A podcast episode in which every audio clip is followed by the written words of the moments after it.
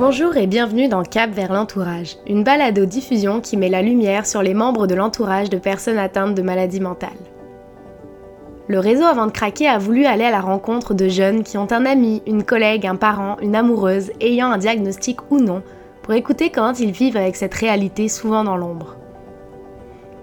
Nous mettrons aussi la lumière sur des personnes qui travaillent dans le milieu de la santé mentale pour vous faire connaître les ressources qui existent à travers le Québec.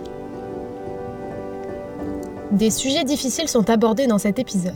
Si vous vous reconnaissez dans certains propos, consultez suicide.ca ou appelez 1866 appel pour une aide plus urgente. Aussi, anebquebec.com est là pour vous si vous êtes touché par des troubles du comportement alimentaire. Bonne écoute.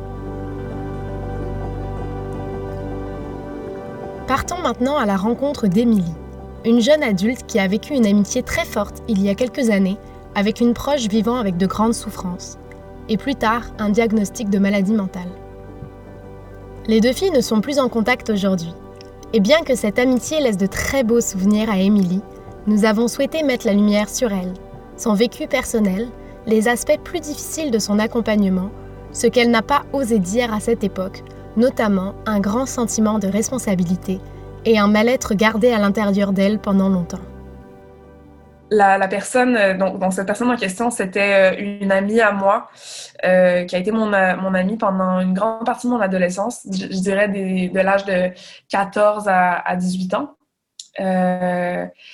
c'était une personne qui avait un certain nombre de, de troubles et et même de, maladies qu'on finit par diagnostiquer. Pendant un temps, elle, elles ne l'était pas notamment parce qu'elle était trop jeune pour obtenir un diagnostic formel. Mais euh, donc, c'était... Elle avait un, trouble bipolaire qui a fini par être diagnostiqué. Elle a souffert de beaucoup de troubles alimentaires aussi euh, à travers le temps. Aussi des épisodes dépressifs assez, assez sévères avec des, tendances suicidaires euh, assez marquées. Donc, je dirais de manière générale une, instabilité assez forte euh, de, l'humeur et, du comportement. Concrètement, sur toi, ça, a eu quel impact à ce moment-là dans ton quotidien? Euh, l'impact que ça a eu sur moi et euh, dans, ma vie tous les jours, je dirais que c'est c'était beaucoup, je pense, de une certaine anxiété qui venait avec ça parce que assez rapidement dans dans notre amitié, je me suis un peu, euh, j'ai un peu pris un espèce de rôle de d'accompagnatrice, pas d'accompagnatrice, mais de, de soutien, de soutien, mais quand même très, très investi. Euh, j'étais très, euh, très à l'affût de tous ces symptômes. J'étais très investie émotionnellement dans, toutes les, dans tous les états d'âme qu'elle avait. Et à chaque fois que je voyais son état s'empirer, ou qu'elle avait des, moments de, dépression assez marqués, ou même ou, presque, presque, presque psychotique finalement, euh, ça me ça me créait une anxiété assez forte parce que je me sentais, euh, responsable de, de, prendre ça en charge, d'éviter qu'il y ait des débordements, d'éviter qu'elle soit un danger pour elle-même ou pour les autres même. Toi, donc, tu avais cette grande responsabilité. Est-ce qu'il y avait d'autres personnes dans ton entourage qui, euh, qui étaient aussi responsables, qui participaient un petit peu à son entourage? Est-ce qu'elle était seule là-dedans avec toi? C'est ça, j'étais pas la, j'étais pas la seule à mettre, à mettre mise cette responsabilité sur les épaules. Euh, parce qu'évidemment, à 14-15 ans, on ne peut pas nécessairement se sentir responsable de, d'enjeux qui sont aussi grands que ça. Euh, rapidement, en fait, c'est que les adultes dans l'entourage de, de cette fille-là, euh, voyant que j'étais très proche d'elle et que j'étais, j'étais plutôt mature et que j'arrivais à, à l'accompagner euh, assez, euh, en tout cas, avec une apparence de sérénité, euh, ils m'ont ils m'ont rapidement donné une espèce de responsabilité supplémentaire. En, simplement en m'en parlant et en disant, d'abord en, me félicitant de ce que je faisais pour cette amie-là, et ensuite en me disant, mais, mais continue, continue de prendre soin, bravo, merci, et puis voilà, sois là pour elle. Et puis au début, ça a commencé par, par les parents, euh, les, siens. Ensuite, ça a continué euh, quand, quand j'ai commencé à sentir que euh, c'était une responsabilité qui, qui, devenait de plus en plus importante parce que son état devenait de plus en plus instable et qu'elle se mettait de plus en plus dans des situations à risque. je suis allée voir la, la psychologue de l'école qui, elle aussi, m'a dit sois présente pour elle, il faut que, faut que, tu, la, faut que tu sois là, que tu la, que tu, que tu la watches, il faut que tu, faut que tu checkes qu'est-ce, qui, qu'est-ce, qui, qu'est-ce qui se passe avec elle, il faut, que tu, faut que tu prennes soin d'elle. Comment toi, tu l'as vécu à ce moment-là, d'avoir toute cette responsabilité-là? Oui, tu avais la valorisation, mais est-ce que euh, il y avait aussi une anxiété? Comment tu arrivais à gérer l'équilibre avec l'école, les amis, la famille euh, et puis toute cette pression-là? À ce moment-là, d'un point de vue personnel, je pense que c'était quand même difficile euh, de, de, faire, de, de, de, prendre sur moi toute cette responsabilité. vis-à-vis de cette amie-là, qui était finalement ma, meilleure amie, donc qui, prenait une grande place dans ma vie, j'affectais, disons, un, visage assez, assez serein. Je ne lui montrais pas que ça m'affectait. Euh, je, voulais, je voulais être un espèce de, rempart pour elle ou un espèce de fort, quelque chose de, très solide. Fait que vis-à-vis d'elle, je, ne lui montrais pas. Et aux adultes aussi, je le montrais pas nécessairement parce que tout le monde me voyait un peu comme cette amie qui prenait soin, qui l'accompagnait, qui aidait. Là encore, parce que je me faisais valoriser à travers ça, ben, je, je voulais pas me montrer que ça m'affectait beaucoup. Euh, donc, j'ai beaucoup gardé pour moi beaucoup des émotions négatives que je vivais à ce moment-là. Euh, j'en ai, ai pas beaucoup parlé. moi-même, j'ai eu des comportements assez autodestructeurs parce que je vivais beaucoup de beaucoup d'angoisse, beaucoup de haine de moi-même. Il y avait il y avait un grand sentiment d'impuissance aussi. C'était, difficile à beaucoup d'égards. Fait j'ai, beaucoup retourné de ces sentiments-là contre moi et je les ai jamais exprimés à autrui. Et c'est finalement, à quelque part, c'est comme si toute la la reconnaissance de la, de, la, de la souffrance vécue lui était accordée à elle, mais que moi, je me, je me permettais pas du tout de, de montrer qu'il y en avait, j'en vivais aussi de la souffrance. Donc, c'était difficile un peu à ce niveau-là. Et puis, concilier tout ça avec l'école, avec, euh, avec le reste, c'était difficile aussi parce que parce que sa maladie, au bout d'un moment, c'était devenu, euh, c'était une, job à temps plein. C'était, euh, à un moment donné, elle est, elle est devenue tellement instable finalement que euh, il y avait des moments où il fallait sortir de, de, cours, fallait fallait avoir le téléphone, il fallait la, la, texter des moments où c'était des, des, moments de crise, des moments où je devais je devais faire des devoirs le soir, des trucs à des trucs à faire, des des tests à réviser, puis que finalement, je passais la soirée à m'en faire pour elle ou à lui parler au téléphone ou à suivre euh, des, des, situations de crise qui se passaient euh, chez, elle, à parler avec sa famille, des fois avec la police. C'était très... Euh, c'était un peu compliqué. Des fois, C'était des, des, heures, qui, c'était une responsabilité qui fitait difficilement avec un, un horaire d'étudiant normal de, de 15-16 ans. Sa maladie était devenue une job à temps plein. Cette phrase fait écho à l'épisode 3 dans lequel Nathalie, intervenante psychosociale, nous parle d'hypervigilance.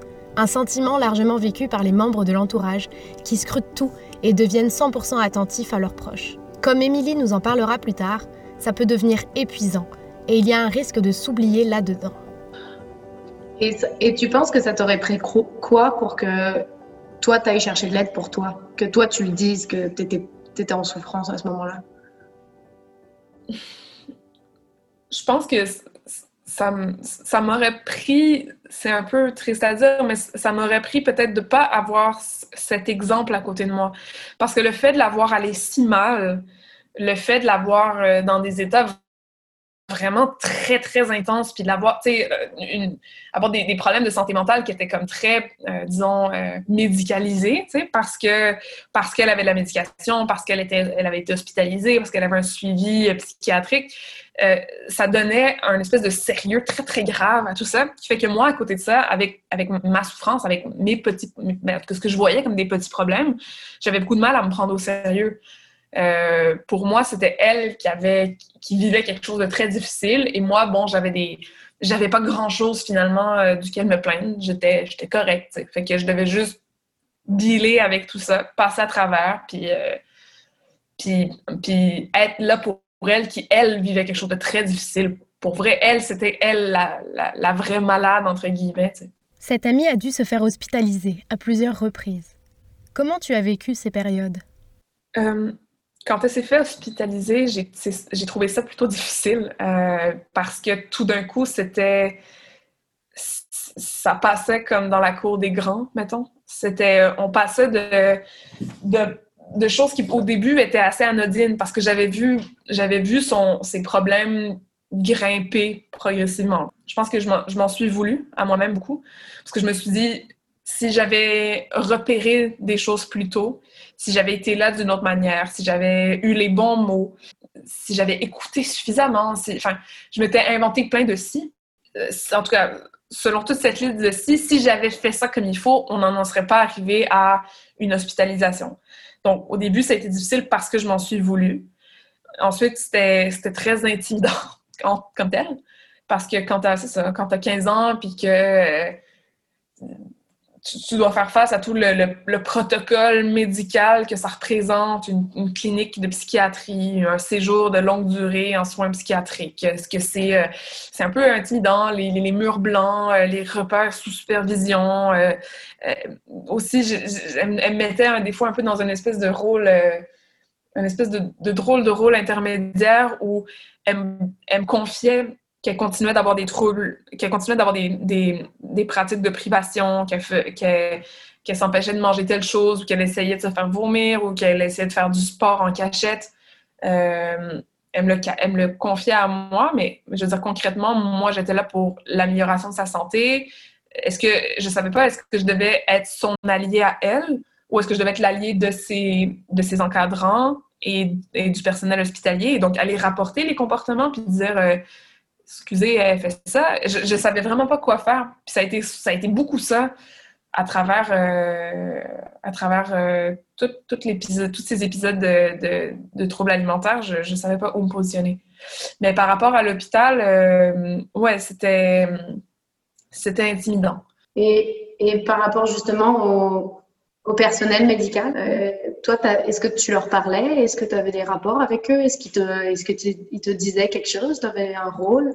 J'ai pas beaucoup parlé au personnel médical, euh, à part dans les moments où ils m'ont pris à part pour euh, me faire des espèces de, petites formations accélérées sur telle ou telle dimension de, sa maladie où il m'expliquait notamment euh, c'était quoi une, bonne portion de, de viande, de, légumes, comment construire une assiette équilibrée pour quelqu'un euh, justement qui a des troubles alimentaires, comment l'accompagner à travers ça, comment intervenir dans les moments où elle perd un peu le contrôle avec le, réel. Enfin, et, euh, et là, c'est comme s'il m'avait donné une espèce de devoir d'être comme le prolongement de l'hôpital, notamment pour les moments où elle en sortirait quand elle allait recommencer à avoir une vie normale, j'allais être un peu la supervision puis la prise en charge avec un savoir médical qui était trop qui était trop poussé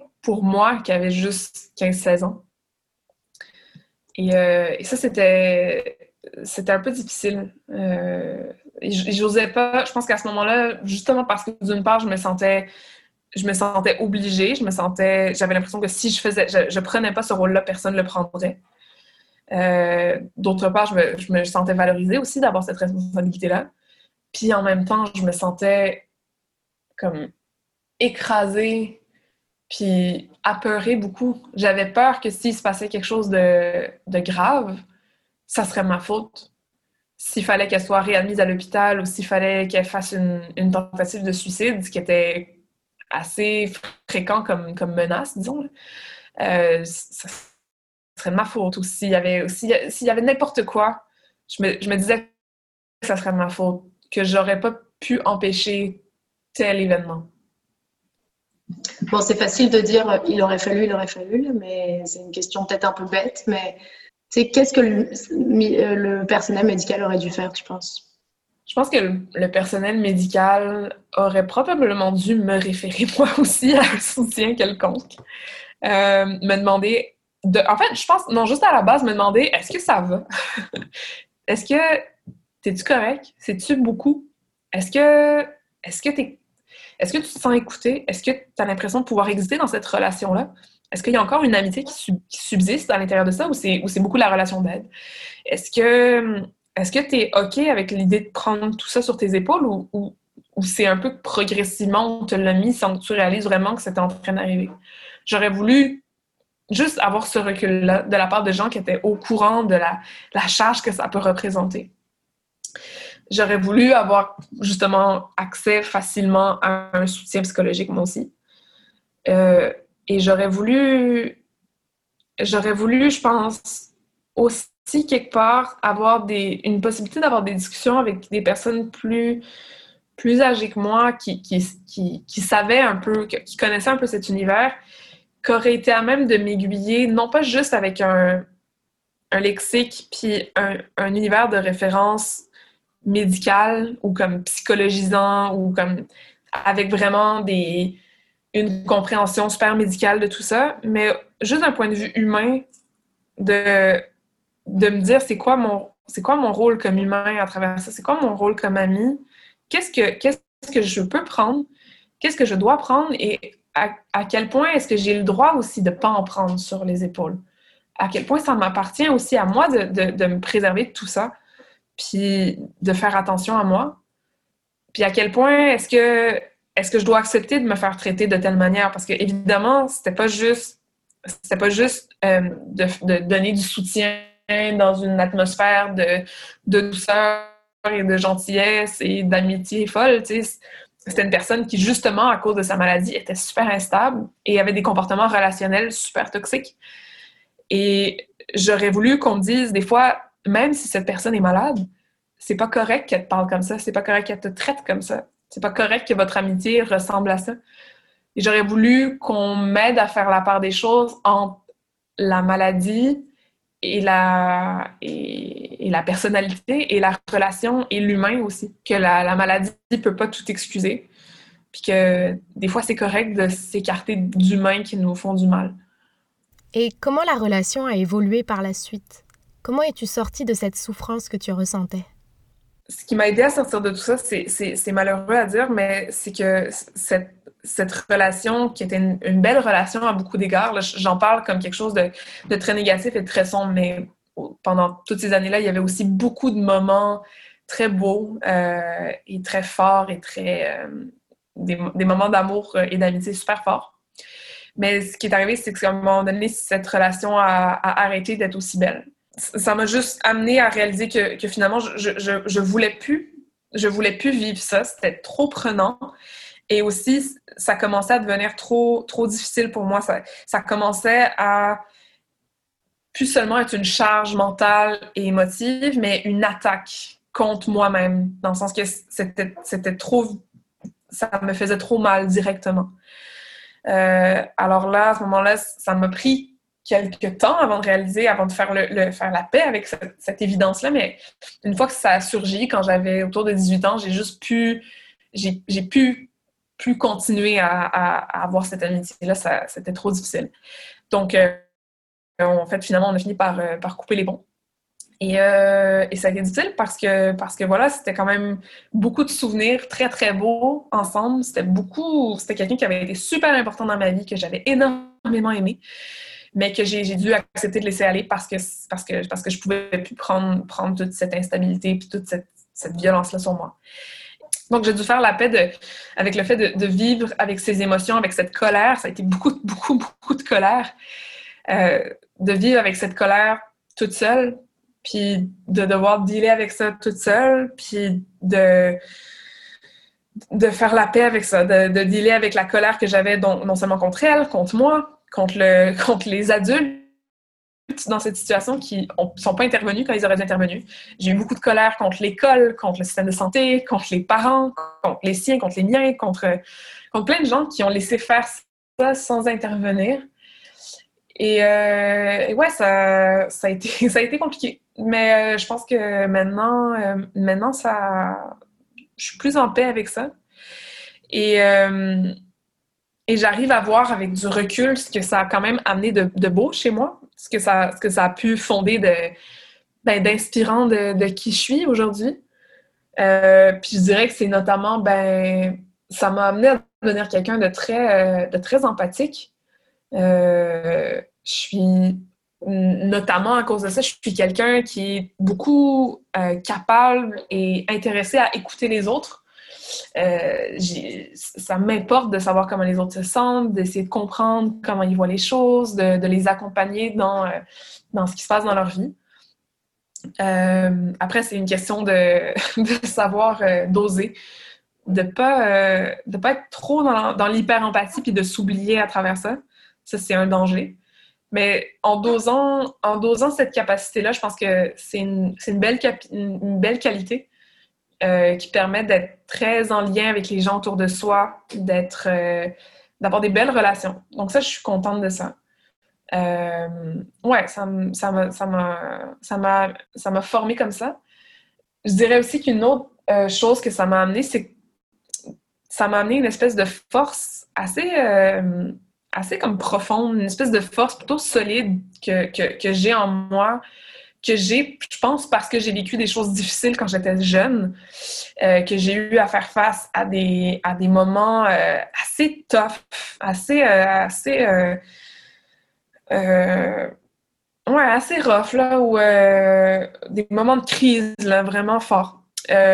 Et, le fait de passer à travers ça, et de devoir, de devoir juste sur moi-même, juste sur, sur, mes capacités à moi de, de fille de, de 16 ans, ça m'a amené à avoir une confiance en moi assez forte, puis, puis une, espèce de, de force euh, interne quand même, euh, quand, même, quand, même, quand même présente. Quel message tu voudrais faire passer aujourd'hui dans ce témoignage que tu nous offres? L'amitié avec quelqu'un qui a des problèmes de santé mentale, je pense que c'est tout à fait possible.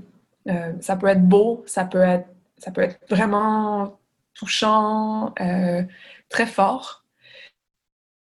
Euh, je pense juste que pour la personne qui n'est pas concernée par les problèmes de santé mentale, ça importe vraiment de se préserver à travers tout ça, de savoir établir ses limites clairement, de savoir à partir de où c'est trop, ça devient trop de responsabilité, ça devient trop d'intensité, ça devient trop de souffrance à prendre sur soi.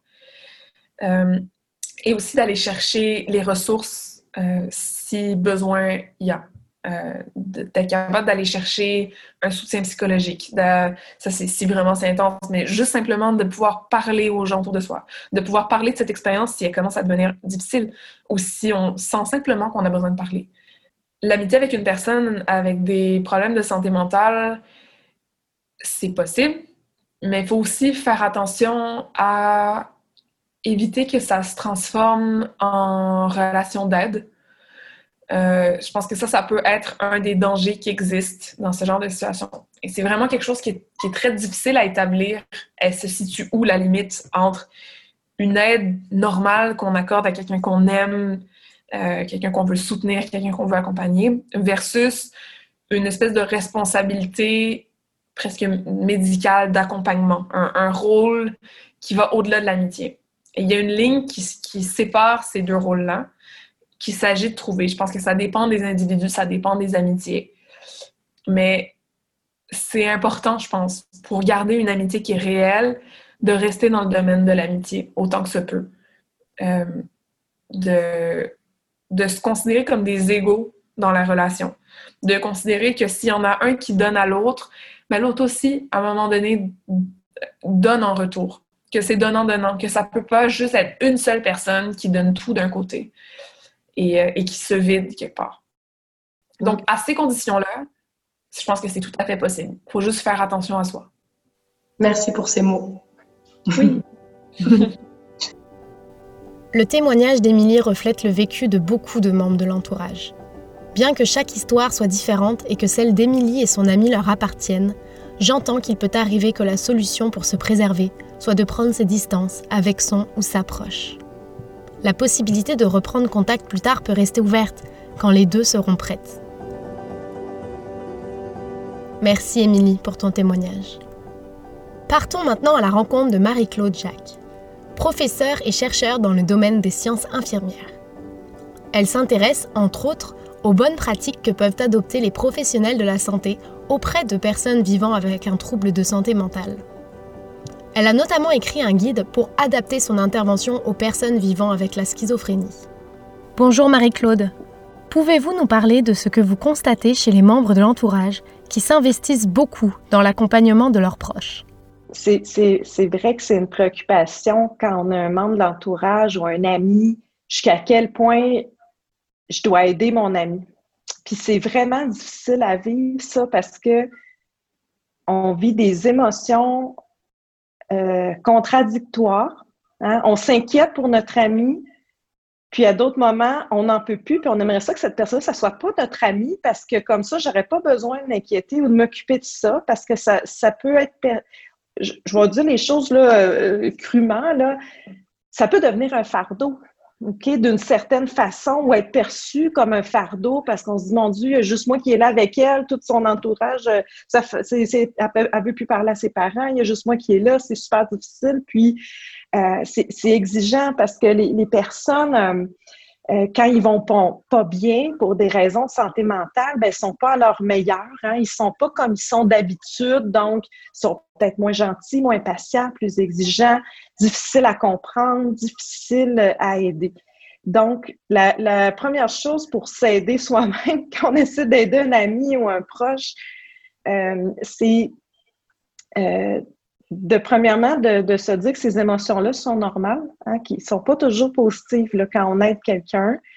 Puis ensuite, moi, ce que je dis souvent, c'est euh, pour ceux qui, ont déjà pris euh, l'avion, euh, il y a toujours un petit cours de sécurité, d'urgence que les agents de bord vont donner, mais maintenant, même c'est sur les écrans, là, on voit. Puis là, on voit si jamais la cabine se dépressurise, il va tomber des masques du plafond, faut mettre ça. Et là, on voit toujours l'image, mettez le vôtre avant de leur mettre un pour votre enfant ou aider euh, votre famille. Donc, c'est vraiment la même chose, je pense, quand on aide quelqu'un qui ne va pas bien, il faut soi-même faire attention à soi. Euh, il y a des ressources, hein, euh, évidemment, vous savez, pour aider les membres de l'entourage, puis il ne faut pas hésiter à, les utiliser justement pour pouvoir avoir de l'aide pour soi-même parce qu'il faut être en forme là, pour aider quelqu'un. Puis si on voit que ça nous stresse trop, que ça, nous amène des émotions négatives, il ne faut pas hésiter à demander de l'aide. Puis, si on reprend l'exemple, c'est mon ami, puis je suis épuisée, ben, c'est correct de rester juste un ami, puis de ne pas devenir un psychologue de notre ami, de ne pas devenir euh, son infirmière ou de... C'est correct de rester un ami. Donc, des petites pensées juste pour dire, ben, je pense à toi, je sais que c'est difficile ces temps-ci, c'est suffisant, puis ça nous draine pas de faire ça. Donc, c'est dans les petits gestes aussi versus être présent 24-7 pour son ami répondre à toute heure du jour ou de la nuit. Donc, il faut trouver des moyens de mettre des limites. Puis, euh, vraiment, il ne faut pas rester. Ouais, la dernière chose que je voudrais dire là-dessus, c'est qu'il ne faut pas se mettre dans des situations où, oh mon Dieu, si je ne m'occupe pas de mon ami, il va se suicider. Si je ne m'occupe pas de mon ami, il va partir dans la rue, ça dérape, euh, à consommer.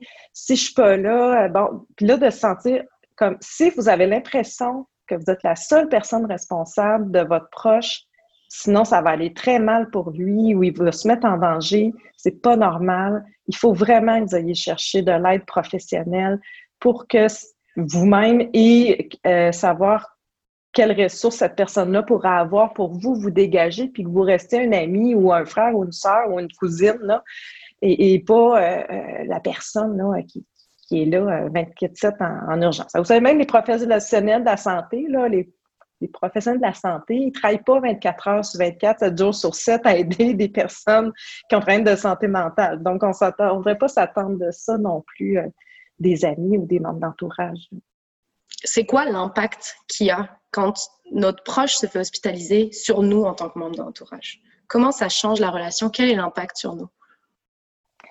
Ça dépend, euh, c'est quoi notre relation avec la personne? Ça dépend comment ça s'est passé, l'hospitalisation, pourquoi la personne est à l'hôpital? Euh, donc, il, y a plein de choses. Si euh, la, la, personne allait vraiment, vraiment pas bien depuis longtemps, on s'inquiétait pour elle, parce qu'on a peur qu'elle soit en danger, par exemple, euh, des idées suicidaires ou une personne qui, fait des choses dangereuses là, parce qu'elle est en psychose. Là, pour donner cet exemple-là, l'hospitalisation peut être perçue comme un soulagement parce qu'au moins, pendant qu'elle est à l'hôpital, euh, on est moins stressé pour elle. Euh, d'un autre côté, parfois, ça devient un moment plus difficile parce qu'on est soulagé, puis là, on apprend le lendemain qu'ils l'ont sorti. On évalue qu'il n'y a pas de dangerosité grave et immédiate. Euh, ils ne peuvent pas garder les gens contre leur grippe, c'est bien correct comme ça.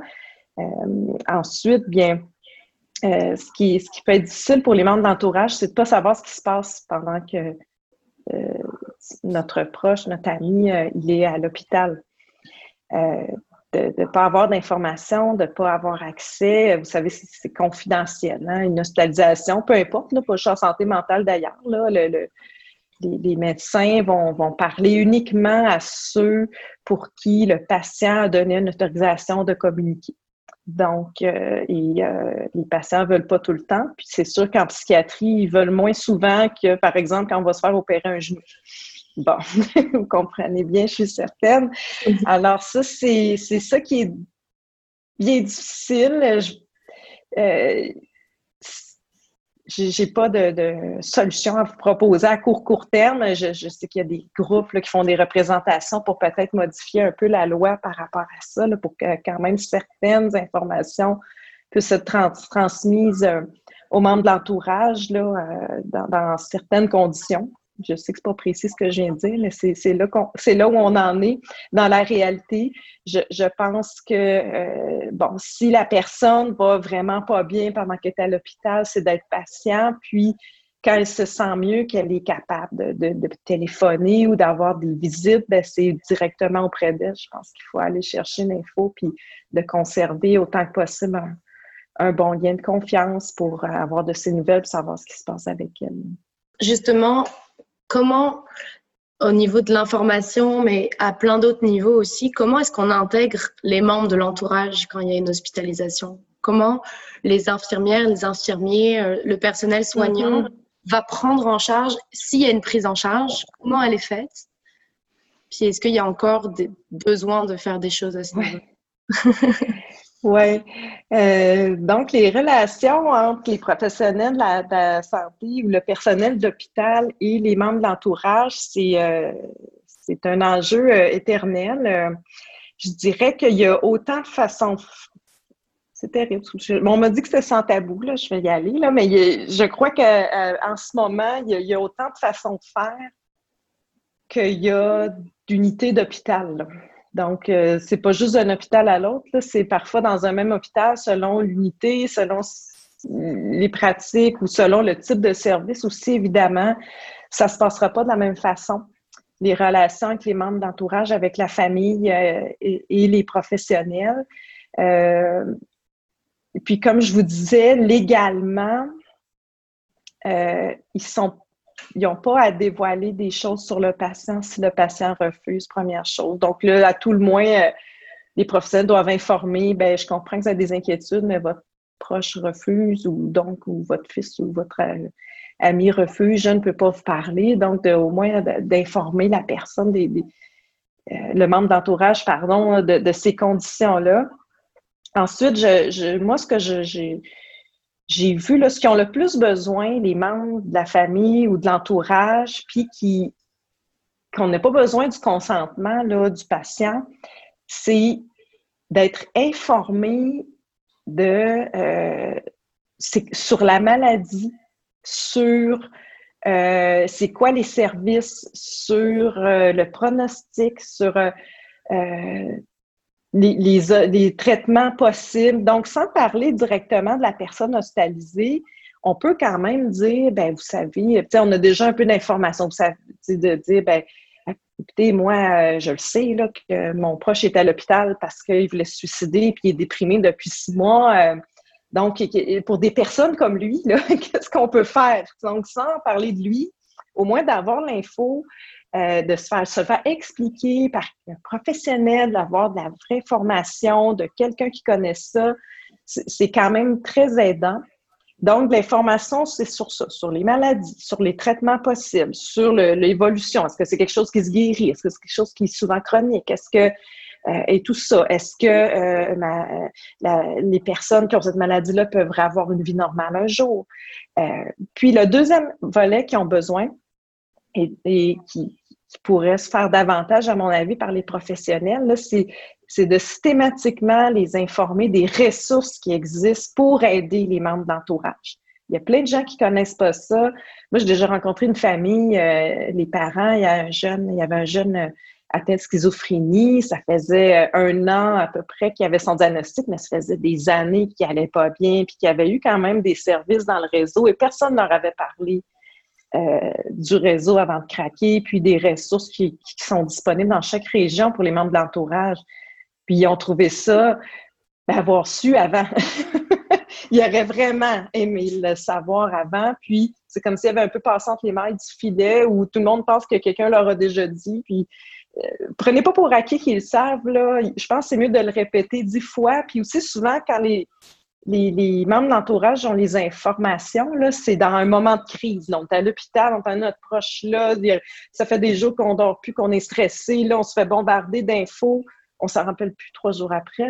Donc, quand il y a des rendez-vous de suivi, si vous, si vous avez la chance de revoir des membres de la famille ou, d'aller vers eux, euh, c'est de, leur parler des ressources qui sont là pour eux. Puis ça, ben, ça n'a pas besoin du consentement du patient pour faire ça. Je présente à Marie-Claude le témoignage d'Émilie, et plus particulièrement le fait qu'elle ait reçu des formations à l'hôpital pour mieux accompagner son amie, ce qu'elle a vécu plutôt comme une grande responsabilité supplémentaire à l'âge de 15-16 ans. Personnellement, moi, j'avoue que j'avais jamais entendu une histoire euh, précisément comme celle-là, surtout quand c'est un ami. Ça, j'avoue, je l'avais jamais euh, entendu. Là, écoutez, euh, on a peut-être eu affaire à des professionnels bien intentionnés qui voulaient outiller un, membre d'entourage en détresse, là. puis je, pense que ben, le, il y a des conseils à donner je donnerais le conseil au professionnels de la santé de, s'assurer que quand on, donne d'informations ou des formations aux membres de l'entourage, c'est rentre dans une optique, ben voici un outil de plus si jamais vous pensez que ça peut vous être utile. On n'est pas en train de dire qu'il faut que vous fassiez ça absolument. Je reviens à tout à l'heure.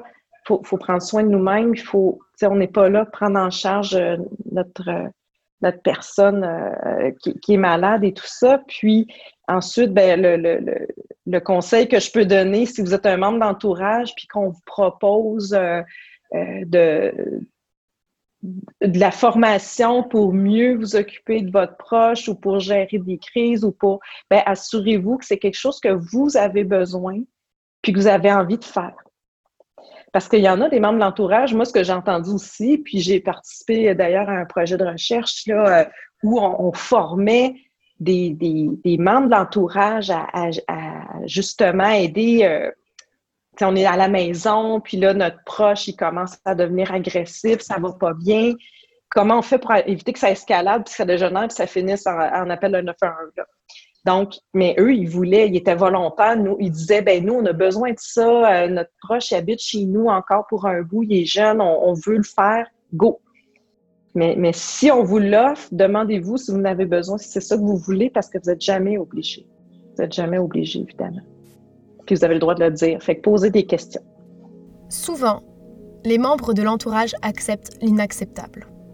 Mettre ses limites, se préserver, et établir un plan de match sont nécessaires pour soi, mais aussi pour la relation à entretenir. Le message de cet épisode est aussi de faire attention aux jeunes. Nous mettons l'emphase sur l'importance pour les membres de l'entourage de prendre soin d'eux. C'est d'autant plus vrai lorsqu'on a 14, 16 ou même 18 ans. Même si le ou la jeune semble le vouloir, toute la responsabilité ne peut pas être sur ses épaules. Sur aidersansfiltre.com, je vous encourage à aller consulter l'onglet Identifier mon rôle pour mieux arriver à faire la part des choses et maintenir son rôle d'ami, de sœur, de chum. Des intervenants sont là pour le reste. Vous trouverez aussi différentes fiches d'information. Celle de Stéphanie, intitulée Comment accompagner mon proche dans cette épreuve, nous rappelle que c'est normal de se sentir perdu dans ce tourbillon et que le chemin doit être fait à 50% par notre proche. L'autre 50% nous appartient. Il s'agit de trouver le bon milieu du chemin. Vous venez d'écouter le quatrième épisode de Cap vers l'entourage. Merci à Émilie d'avoir accepté de livrer son histoire sans filtre, sans tabou. Merci aussi à Marie-Claude pour son partage pour les membres de l'entourage. Et merci à vous, auditeurs, auditrices. Suivez le réseau avant de craquer sur Facebook et sur notre page Instagram, Aider sans filtre. N'hésitez pas à aller visiter nos deux sites web, aidersansfiltre.com et réseauavantdecraquer.com. Vous y trouverez sans doute des réponses à vos questions. Surtout, parlez-en autour de vous. Envoyez-nous vos commentaires. Ensemble, mettons la lumière sur les membres de l'entourage et brisons les préjugés entourant les maladies mentales. Et bien sûr, on vous retrouve pour notre prochain épisode.